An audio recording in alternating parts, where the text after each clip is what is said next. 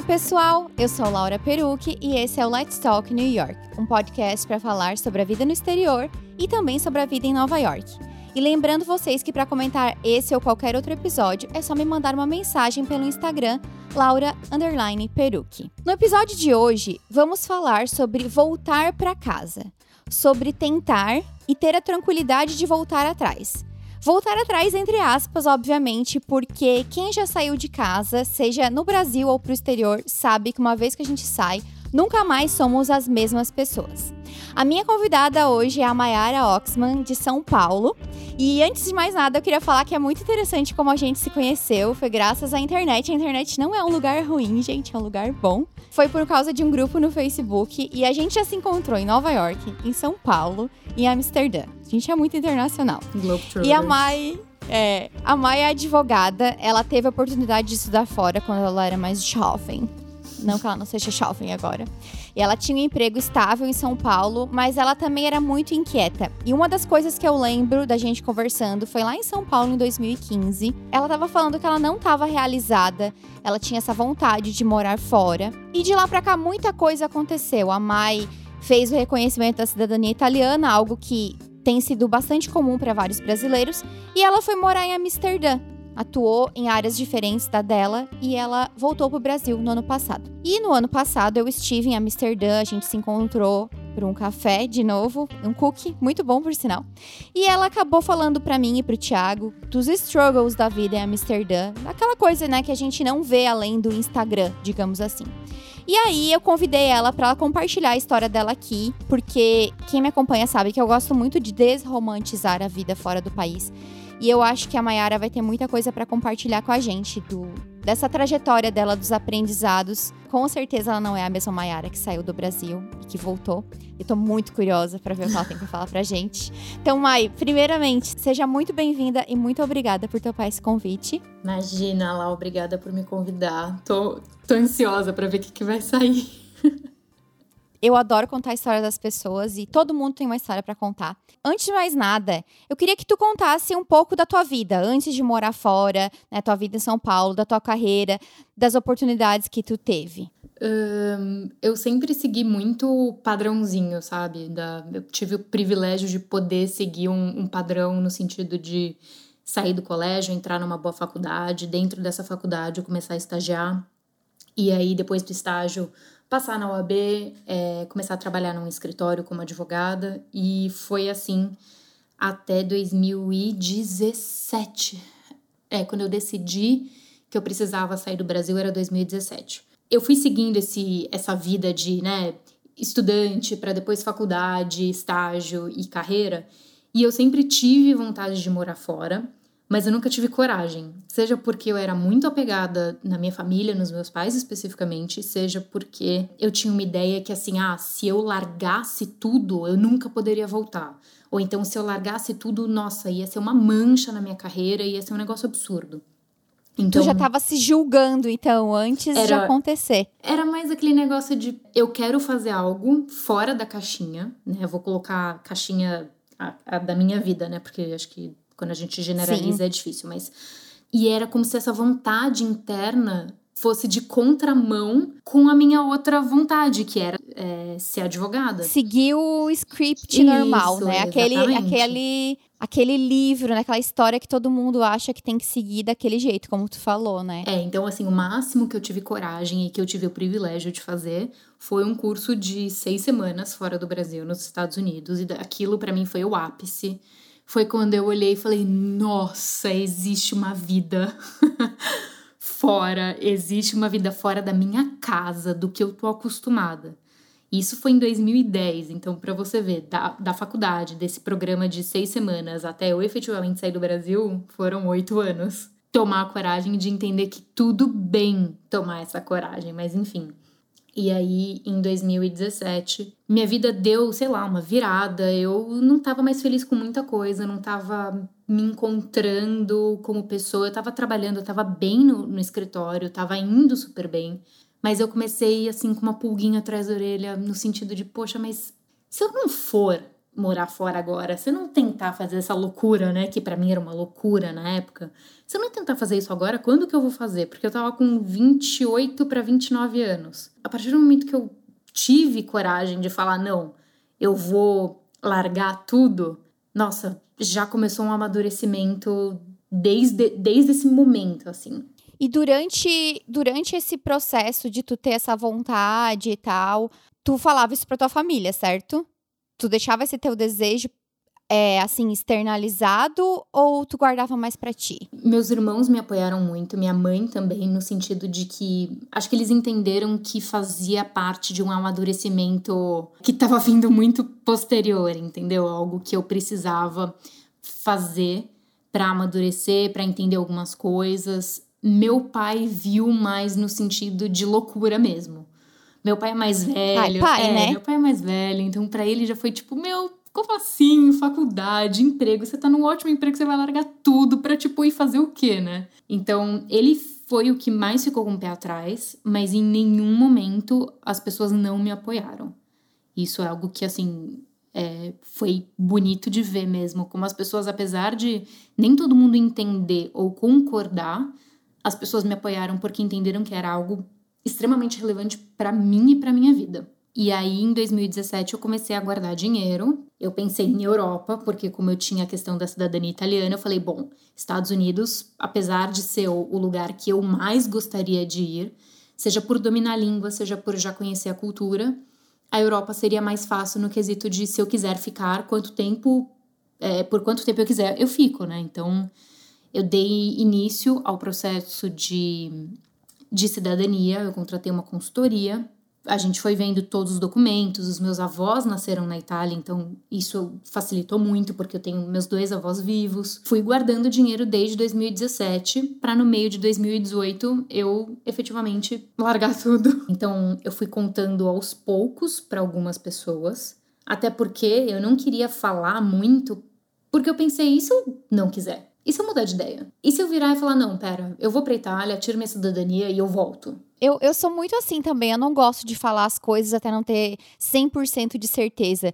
Porque não é nem por voltar atrás. Porque eu acho que tem muita gente que torce pra gente. Tem mas tem muita gente que torce contra. Vamos ser sinceras, tem. né? Não, com certeza. É, até o negócio de postar na internet e tal. Eu prefiro esperar até tá tudo certinho pra daí. Porque tem alguma coisa que uma amiga minha fala também. A gente cria expectativa nas pessoas também, né? E aí as pessoas certeza. cobram aquilo de ti. Não, mas tu não disse que tu ia? Não, mas como assim tu não vai mais, né? Mas quando que você vai? Como é que estão os planos? E vira aquela cobrança, é. né? Que eu, é. eu não podia ter naquele momento, porque eu falei, gente, já é um momento em que eu tô me sentindo super pressionada. Eu não preciso de gente me perguntando quando que você vai? Como é que você vai fazer? Mas nossa, como é que você vai sobreviver? Mas que dinheiro que você vai usar? Porque assim, né? Por mais que eu tivesse guardando dinheiro, não era um dinheiro que eu tava planejando, né? Eu nem, nem tinha esse dinheiro. Ah, vou ficar um ano. Eu não sabia quanto tempo eu ia ficar.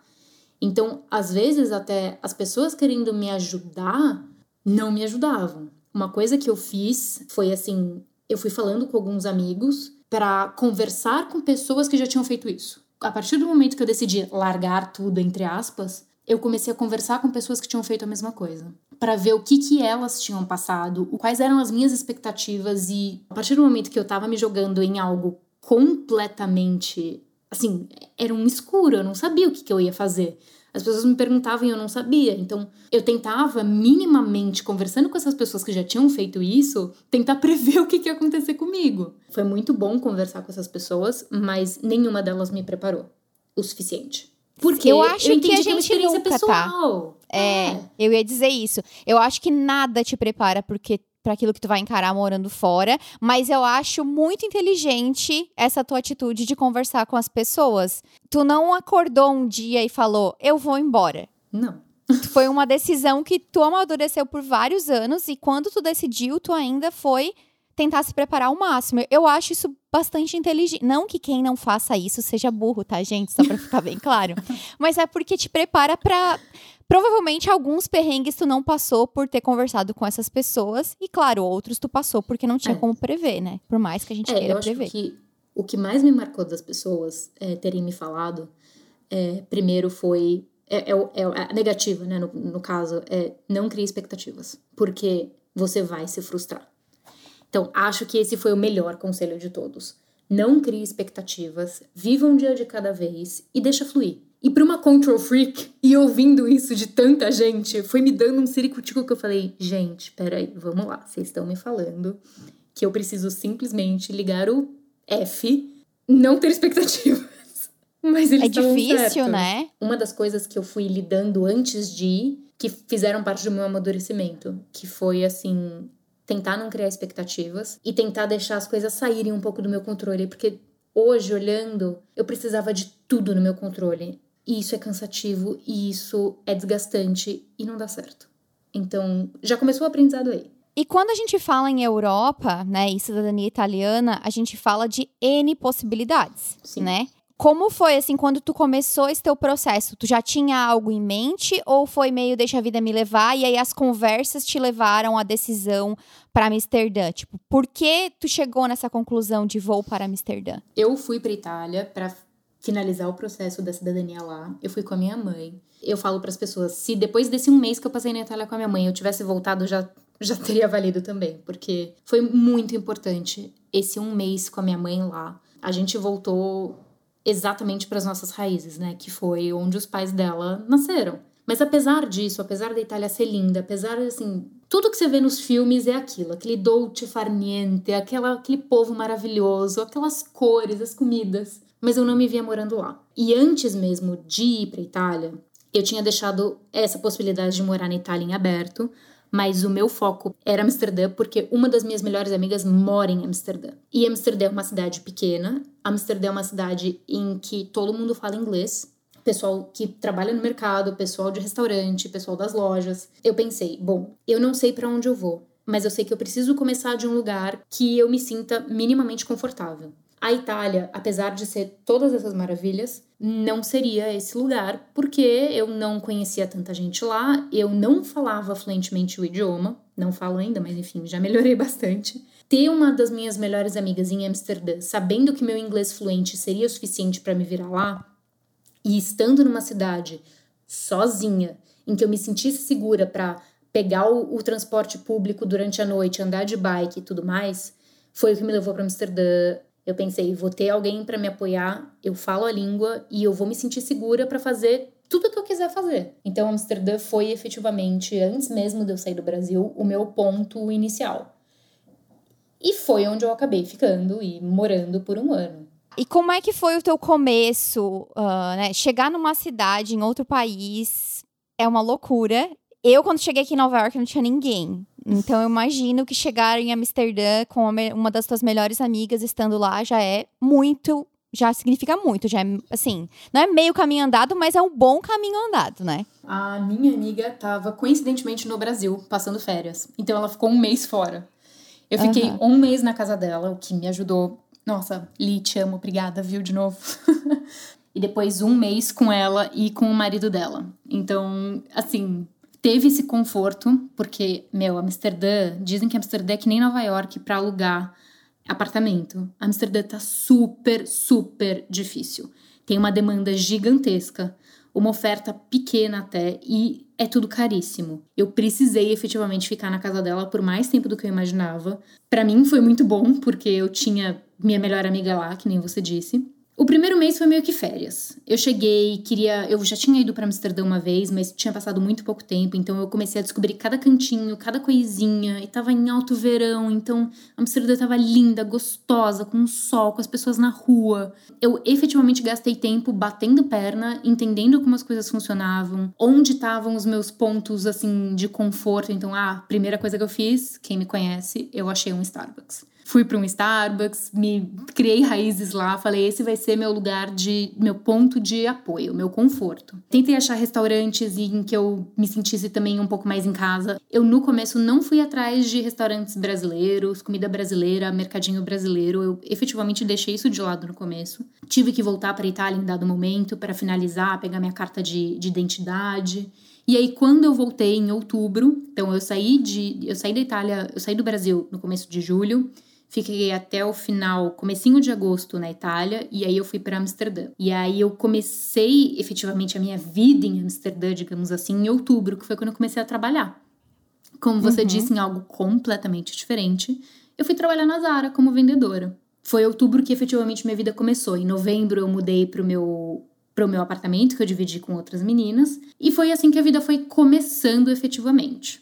E como foi isso de de trabalhar num lugar totalmente diferente, uma área totalmente diferente, em uma posição que muita gente desvaloriza, né? Uhum. Porque na nossa sociedade tem, ah, tem o médico, o advogado, né? E existe uma um certo preconceito, digamos assim, com outra, outras profissões. Sim. Eu acho que é totalmente errado, porque todas as profissões são necessárias para o funcionamento Exatamente. do mundo, né?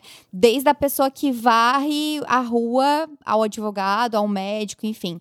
Mas existe esse estigma, a gente sabe. Teve alguma rolou alguma alguma noia na tua cabeça ou tu foi super aberta? Como é que foi isso? Não, eu já saí do Brasil meio que pensando. Eu amo a Zara, né? Eu, eu faço propaganda da Zara de graça. Uhum. Sou a maior trouxa do mundo, porque assim, olha, o tio Zara de vem me patrocinar. Então, quando eu saí daqui, eu falei: ah, vou trabalhar de vendedora, vou trabalhar com o que eu gosto. Achando, né, que eu ia muito trabalhar com o que eu gosto. Ah, de moda, de ai, enfim, vou fazer look do dia. Não. Lembra expectativas? Esquece. Eu lutei um pouco com a questão do preconceito internamente, no sentido de, nossa, eu, advogada, vou virar vendedora de uma loja. Eu falei, peraí, eu não queria fazer algo completamente diferente do que eu tô acostumada. Eu não queria me jogar em uma rotina completamente diferente. Então, se é para começar trabalhando na Zara, vamos ver o que, que é. E eu trabalhei na Zara por oito meses. Então, assim, apesar de não, não estar acostumada a ser algo completamente novo, eu peguei o negócio e eu tenho, esse, eu tenho essa ideia na minha cabeça. Se eu tô pegando alguma coisa para fazer, eu vou tentar fazer o melhor.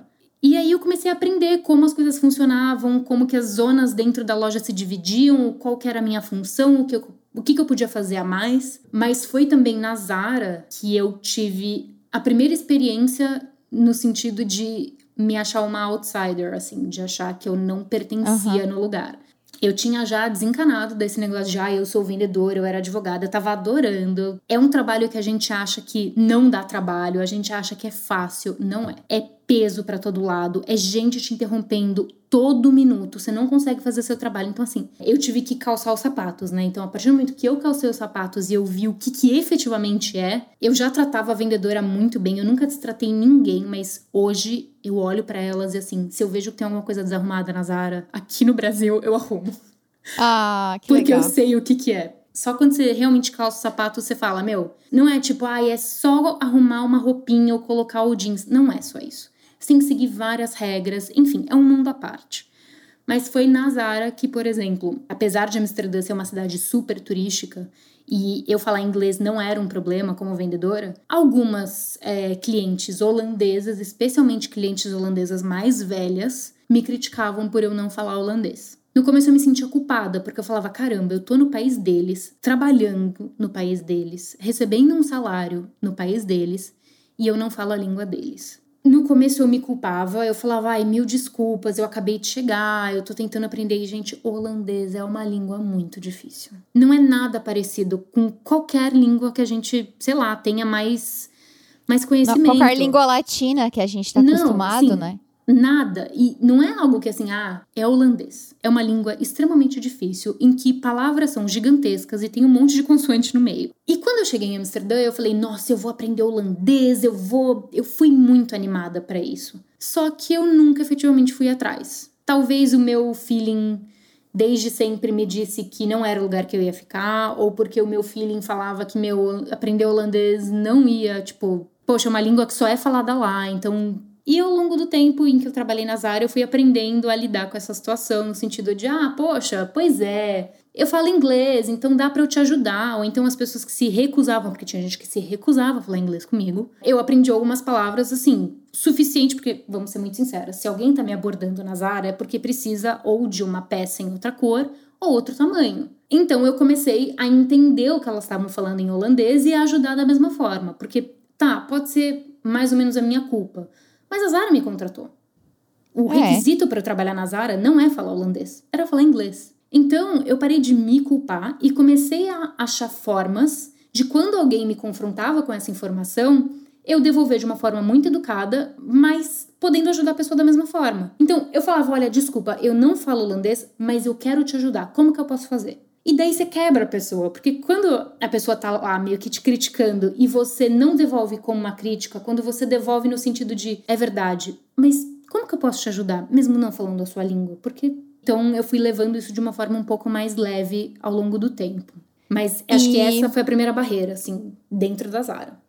E Mai, os teus colegas de, de advocacia, tu se sentiu julgada pelas pessoas por, por ter escolhido um trabalho totalmente diferente por não ter seguido a tua. Mas era o que tu, é, era o que tu queria fazer, né? Mas, tipo assim, tu sentiu esse julgamento das pessoas ou não? Não, porque eu nunca perguntei a opinião deles. Ah, muito bem, tá certa, tá certa. Maravilhosa. Algumas pessoas do meu trabalho eu efetivamente mantive contato. É como se eu tivesse meio que separado as coisas. Uhum. Vocês ficaram aí no Brasil, nesse trabalho, eu tô aqui. Em muitas conversas, isso Sim. não era assunto. E em outras conversas, isso, o assunto foi. Uh, as conversas foram diminuindo, entendeu? Então, com algumas pessoas. Uhum. Isso não era assunto e com outras pessoas nem tinha mais conversa. Então, eu coloquei no LinkedIn, tá uhum. lá até agora, que eu trabalhei na Zara. E eu vou deixar isso, eu não, não tenho vergonha alguma. Eu acho que esse é o pulo do gato, porque tu não tava se julgando. Então, não. tipo, foda-se o que os outros pensam. Muitas vezes, quando a gente fala ou a gente acha que os outros estão pensando coisas da gente, é porque a gente tá pensando aquilo da gente mesma. E como tu tava muito segura na tua decisão de vou seguir outra coisa completamente diferente, amo a Zara e tudo mais, uhum. tipo assim, tu ficou muito segura da tua decisão, tu, tu se apropriou daquilo ali. Nossa, que psicóloga falando isso. Mas a minha psicóloga fala muito isso, do apropriar. E aí, tipo assim, não interessa o que os outros pensam. Eu acho que isso, isso é, é uma coisa, é uma coragem que poucas pessoas têm. De, de, de assumir isso e, e de não se julgar. E isso é muito bonito, na real, eu acho. Conforme as coisas foram acontecendo, eu fui lidando. Então, eu vi que era mais uma coisa minha, interna, de quem foi criada no Brasil, porque isso é um pensamento muito brasileiro. Uhum. É, a gente vê os americanos, os europeus, meu, as, os adolescentes começam com 15, 16 anos no verão a trabalhar. E a trabalhar como? De vendedor, de garçom. E isso não é visto de forma negativa. Isso é um negócio muito do nosso país, da nossa, não só do cultura. nosso país, mas da nossa cultura elitista que ser, ser garçom é ruim, ou então é, é, que você não teve opção, ou vendedora. Superei isso internamente. E a partir do momento que eu superei, meio que a opinião dos outros não importava. E tu não foi construir carreira. Exato. Tu não, tu ah, não eu vou trabalhar para sempre carreira na Zara. Cara, é. não, não pretendo trabalhar para sempre na Zara, mas enquanto eu estiver pagando minhas contas, eu tô aqui feliz, recebendo meu salário no final do mês, pagando todas as minhas contas, que tinham várias contas para pagar, Cara, tá ótimo. Boletos? Exato. Boletos existem na Europa, viu? É uma vida normal. Só que lá, trabalhar como vendedora me sustentava no básico. Isso é uma grande diferença. Aqui, trabalhar como vendedora, infelizmente, você não tem a vida que você pode ter trabalhando como vendedora em Amsterdã. Quais eram as coisas boas? Quais as coisas que tu sente falta de Amsterdã? Vamos falar das coisas boas primeiro. De largada, segurança. Eu sinto falta de andar de bike de noite, de madrugada, é, em parque, em rua, em bairro mais ou menos movimentado. Ninguém nunca me abordou e eu sempre andei sozinha. É, lógico, não vou dizer que nada acontece em Amsterdã. Eu me sentia 200% segura é algo que eu sinto muita falta. E não só a segurança no sentido de eu não vou sofrer uma violência, ninguém vai me tentar me furtar ou me roubar, mas também no sentido de me sentir segura de usar uma saia curta, se eu quiser. Porque lá uhum. Usar uma saia curta não é motivo para você ser estuprada. Olha só, eles entendem esse conceito lá me vestir em Amsterdã da forma como eu queria me vestir. Tinha um vestido preto que eu usava em Amsterdã para sair com as minhas amigas, assim, de dia, de noite. A primeira vez que eu coloquei esse vestido aqui em São Paulo, antes de sair de casa, meu pai falou: Você vai sair com esse vestido? Que não é nada demais, é um vestido preto, é um camisetão, assim, mas ele é mais curto. Então foi o primeiro momento que eu falei: Putz, voltei pro Brasil porque eu tinha uma segurança muito geral lá. Quando que começou a virar a tua chavinha e que tu começou a considerar aquilo que tu tanto tinha medo no começo, né? Mas que tu acabou saindo falando, não, tá tudo ok. Acho que tu acabou saindo também porque tu chegou à conclusão de que tá tudo bem se não der certo e eu quiser voltar. Sim. E quando que começou a acontecer isso? Porque uh, quando a gente se encontrou lá, tu me falou algumas coisas que eu nem tinha ideia é, sobre Amsterdã, sobre coisas que tu acaba absorvendo mais morando lá, né? Tipo, essa É. questão, como a própria questão do inglês e do Dutch, né? Que tu falou pra gente. A princípio, isso parece muito legal, Uhum. Mas depois pode ser um problema, né? O que, que acontece? A partir do momento que você mora no lugar, você enxerga de uma forma diferente. Ah, nossa, tô indo passear em Amsterdã, passei duas semanas lá, que maravilhoso, que lugar incrível. Todo mundo foi muito educado, mesmo eu não falando a língua. Todo mundo vai ser muito educado com você. Mas a partir do momento que você está morando lá, você não falar a língua começa a ser um impeditivo. E não um impeditivo para você viver lá, mas um impeditivo até para você conhecer as pessoas, ser inserida em algumas rodas de conversa. Todos os meus amigos não são holandeses. São espanhóis, italianos, brasileiras, especialmente porque eu mudei aquela coisinha de ah, eu não quero, não quero estar perto de brasileiros, meu. Eu, eu vi que em dado momento eu precisava do Brasil perto de mim. É, isso é uma das coisas extremamente positivas de ter morado fora, é de ter dado valor pro nosso povo. Não existe povo igual ao brasileiro no mundo. A gente é incrível. Não quero, assim, falar mal dos outros, mas nós somos incríveis. Mas dos meus amigos, nenhum era holandês. Por quê? Porque eu não falava holandês. E quando eu cheguei lá, nossa, eu baixei o Tinder, eu baixei o Bumble, eu falei, nossa, vou sair com os holandeses e não sei o que lá. Eu saí com um holandês, que no final acabou sendo mais um amigo do que. Amigo, não, né? Mas assim, o tempo em que a gente tava saindo era mais uma amizadezinha do que qualquer outra coisa. E ele me, começou a me explicar um pouco disso, que os holandeses desde pequenos, eles vão fazendo os grupinhos deles, e esses grupinhos são os mesmos pro resto da vida. E para você ser inserido nesse grupinho, é muito difícil. Você tem as situações específicas. Então, se eu namorasse um, um holandês, eu talvez fosse inserida no grupo de amigos holandeses dele. E eu não namorava um holandês, eu não tinha nenhum namorado. Então, assim, e ser inserida nesses grupos era muito difícil. Porque no trabalho, pelo menos na Zara, eu estava rodeada de pessoas que não eram holandesas. Quando as pessoas eram holandesas, elas separam muito o negócio do trabalho e do pessoal. Eu lembro que eu falava às vezes para algumas holandesas no sentido de tipo, poxa, vamos sair, vamos fazer não sei o que lá, vamos tentar tomar uma cerveja. E uma delas virou para mim e falou: "Sabe o que que é? Não é nada contra você. Pra gente sentar todo mundo para falar holandês, ter você na mesa meio que é um empecilho né? Eu tô mudando um pouco as palavras, mas essa foi a ideia que ela passou. Aham. Que, tipo, se eu tô lá na mesa, elas vão ter que se esforçar para falar inglês, e em dado momento. Elas vão fazer uma piada em holandês, que daí elas vão, ficar- vão ter que tentar traduzir pra mim, e daí vai ser um saco ter que traduzir pra mim, porque nunca vai ser igual, e daí elas vão voltar a falar holandês. E eu passei por essa situação umas duas ou três vezes, em que as pessoas do nada começam a falar holandês e você fica tipo, é, ok. Gente, assim, de novo, eu não gosto de generalizar. Eu não tô falando que todos os holandeses são assim e que todos os brasileiros que foram morar na Holanda pensam a mesma coisa que eu. Isso é a minha experiência, é muito meu. Fiz outros amigos? Fiz. Fiz amigos italianos, espanhóis, brasileiros e foi ótimo, foi maravilhoso. Mas eu nunca me senti pertencente. E talvez tenha sido um erro meu, porque eu não tentei aprender a língua ou eu não tentei aprender a cultura. É diferente quando você vai para um lugar para morar. E a minha experiência pode ser completamente diferente da de outra pessoa. Por exemplo, a minha melhor amiga mora na Holanda há seis anos. É, ela não fala holandês, mas ela tem um trabalho em que o inglês dela é suficiente. Tem um namorado holandês. E assim, os amigos dele são muito mais internacionais. Então, ela não sente tanto isso. Para ela é uma experiência completamente diferente. Se você for perguntar para ela, meu, Amsterdã é o lugar da vida dela. Mas eu acho também que vai muito do que eu tava buscando. E não tô falando, acho que nem de expectativa, mas é o que eu tava buscando morando fora. Porque em dado momento eu entendi que eu não pertencia a Amsterdã. E eu comecei a me perguntar onde que eu pertencia. E apesar de sempre ter crescido falando, ai, eu quero ser americana, eu pertenço aos Estados Unidos, eu comecei a perceber que assim, não é Estados Unidos não é Holanda, talvez não seja Itália. Eu precisava voltar para casa. Eu precisava voltar para um lugar que eu efetivamente pertenço, que eu descobri que eu pertencia. Seja porque eu falo a língua, seja porque a minha família tá aqui, seja porque a minha profissão tá aqui. Eu não gosto de generalizar, eu vou falar isso pela terceira vez. Eu falo que eu não sou a típica brasileira. O pessoal agora tá aqui no carnaval, meu bloquinho, eu abomino, eu odeio carnaval. Mas isso não me torna menos brasileira. Isso foi um negócio que eu entendi lá fora. Que eu pertenço aqui a São Paulo, ao Brasil, por outras coisas que eu achava que antes era o que me definiam. Então não é porque eu não gosto de carnaval que eu não pertenço a esse país. Eu pertenço a esse país porque, gente, eu sou muito mais brasileira do que eu imaginava. Eu sou gentil, eu quero ajudar as pessoas. Eu tô sempre com um sorriso no rosto. Eu me via é, com os clientes na Zara, encostando, assim, sabe? Colocando a mão no braço das pessoas, sendo Sim. atenciosa.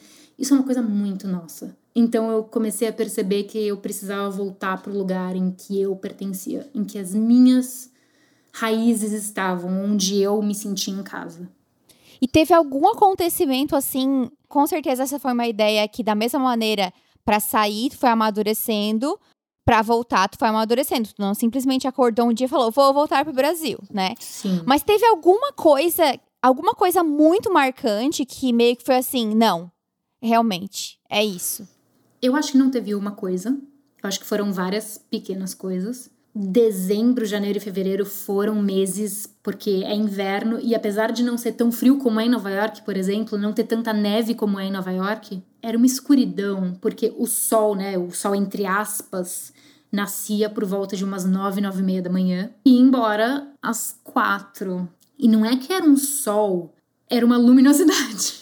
Porque Amsterdã é uma cidade muito cinza. Chove muito. Tem aquela chuvinha, sabe, fina. E isso começou a me incomodar muito. Eu comecei a perceber eu dependia de sol. E o quanto o sol mudava o meu humor. E eu comecei a ver como me fazia mal estar num lugar em que não tinha sol. É, e acho que a gente que subestima o, o, sol indício, no assim. Brasil, assim, né? Muito, muito. A gente não, não para pra pensar. Porque você, dia após dia, tá naquele negócio meio melancólico de ter poucas horas de luz no dia. Eu comecei a sentir que Amsterdã era pequena demais. Acho que isso começou a me sufocar um pouco. As pessoas vão para os mesmos lugares, fazer as mesmas coisas. De novo, minha opinião, né? É, é como eu via. Eu achei Amsterdã uma cidade é, pequena também, assim, do pouco que eu vi, né? Uhum. Mas para quem vem de São Paulo, com certeza é. deve ser uma diferença brutal. Então foram pequenas coisas que foram no meu dia a dia me mostrando que lá não era o lugar. E aí, quando eu comecei a me perguntar, bom, aqui não é o lugar, qual é o lugar? Algo dentro de mim começou a falar, volta para casa. E aí, quando eu comecei a decidir, quando que você foi para lá, lá? Foi em março, eu fui... abril? Não, maio. Maio uhum. eu já tinha decidido. Tu já tava. É, tu já tava com as ideias, eu é, lembro. Eu acho que assim, a decisão foi tomar. Foi quando eu comprei a passagem de volta pro Brasil, mas eu fui matutando a ideia. Quando a gente, quando eu fui para Nova York em março pro meu aniversário, que a gente a gente não conseguiu conversar muito, mas eu já comecei a bater um papo com as meninas que estavam no meu aniversário, que moram aí em Nova York, eu já comecei a bater um papo no sentido de, tipo, eu sou uma alien que tá pensando umas coisas muito loucas. Então eu fui amadurecendo essa ideia. Eu acho que não foi um, um, uma coisa específica, foram várias pequenas coisas. E as pessoas me falaram: putz, mas já que você tá aí, por que, que você não tenta ir pra Itália? Por que, que você não tenta ir pra outro país? E, e efetivamente eu pensei, eu cogitei. Só que tudo me apontava para voltar pro Brasil. Alguma coisa dentro de mim falava: cara, você pode morar em outros países, mas agora acho que tá precisando voltar, recolher, repensar. A minha volta para o Brasil foi muito isso. Foi do tipo, eu preciso voltar, repensar um pouco o que, eu vou fazer. E se eu decidir morar em outro país, eu vou muito mais planejada. Eu vou estudar o país, eu vou ver o que, que eu quero, eu vou com empresa, sabe? Foi essa a ideia Sim. de voltar para o Brasil. Se eu voltar para o Brasil e quiser sair, vai ser com planejamento. Que não foi o que aconteceu, né? Mas enfim, eu tinha essa, esse pensamento na minha cabeça. Nossa, então ainda fala de planejamento hoje. Eu acho que tu foi super, super planejadora para quem é uma control freak, como tu falou, né? Porque realmente tem coisas que tem coisas que só vivendo pra gente saber. Coincidentemente, quando eu tava preparando a pauta do podcast, eu vi uns stories de uma socióloga política, que ela se chama Jéssica Miranda, Miranda. Ela mora na França e aí ela colocou umas coisas que eu vou até parafrasear aqui, porque eu copiei o que ela escreveu, tá? Uhum. Não fui eu que escrevi isso, mas eu achei muito interessante. Ela falou assim, ó. Para muita gente, morar nos, nos Estados Unidos, Europa ou Canadá é sinônimo de vencer na vida. E não por acaso, muita gente acredita que as pessoas que vivem nesses locais nadam em rios de dinheiro. Através de muitos acordos políticos e econômicos, passou-se a medir qualidade de, vi de vida em poder de compra. Uhum. Só que aí ela faz um contraponto ela mostra a pirâmide de Maslow, que, que mostra que socialmente somos condicionados a atender às nossas necessidades fisiológicas e de segurança. Então, uhum. segurança e comida, saúde, tá na base. Por isso que Estados Unidos e Europa brilham aos olhos de muita gente. Uhum. Só que a filosofia, olha, eu tô muito filosófica, né? Mas não foi eu que escrevi. Manda A mal. filosofia, a filosofia antiga e essa Jéssica discordam dessa pirâmide e dizem que a realização pessoal vem em primeiro lugar. É desejável ter uma casa boa, um salário que proporciona conforto, mas isso não é garantia de felicidade. Do contrário, não veríamos ricos infelizes. Sim. É bem E isso. acho que muita coisa que tu falou tem a ver com isso, sobre o calor humano, Uhum. e é aquela coisa também tem uma frase sobre morar fora, de que depois que a gente sai também, a gente nunca mais se sente eu não sei, né? A gente nunca mais se sente completo porque tem um pedaço da gente. E a gente queria talvez ter a segurança de Amsterdã Uhum. com o calor humano de São Paulo, né? O, o calor humano e o calor do clima e o sol. E com isso, né? Com toda essa filosofia, eu queria te fazer o- a, a pergunta final. Quem era a Maiara antes de morar fora e quem é a Maiara depois de morar fora? O que que mudou na tua vida? Quais valores mudaram? O que que tu poderia falar de todo esse, toda essa tua jornada, né? Que foi uma jornada de muitos anos. Acho que pff, amadurecimento, Lau.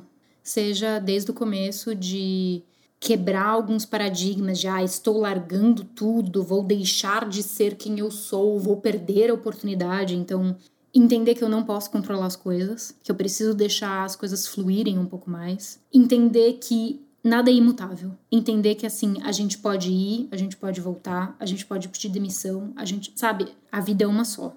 A gente não pode ter medo de agir. Óbvio, tem que pensar, tem que ponderar, mas assim, eu tinha muito medo de jogar tudo pro alto e nunca mais. Gente, tá bom. E se eu tivesse jogado tudo pro alto e eu quisesse voltar pro Brasil e eu não voltasse pro mesmo escritório, que eu acabei voltando no final? E se eu não voltasse pro mesmo escritório? Bom, eu ia para outro escritório.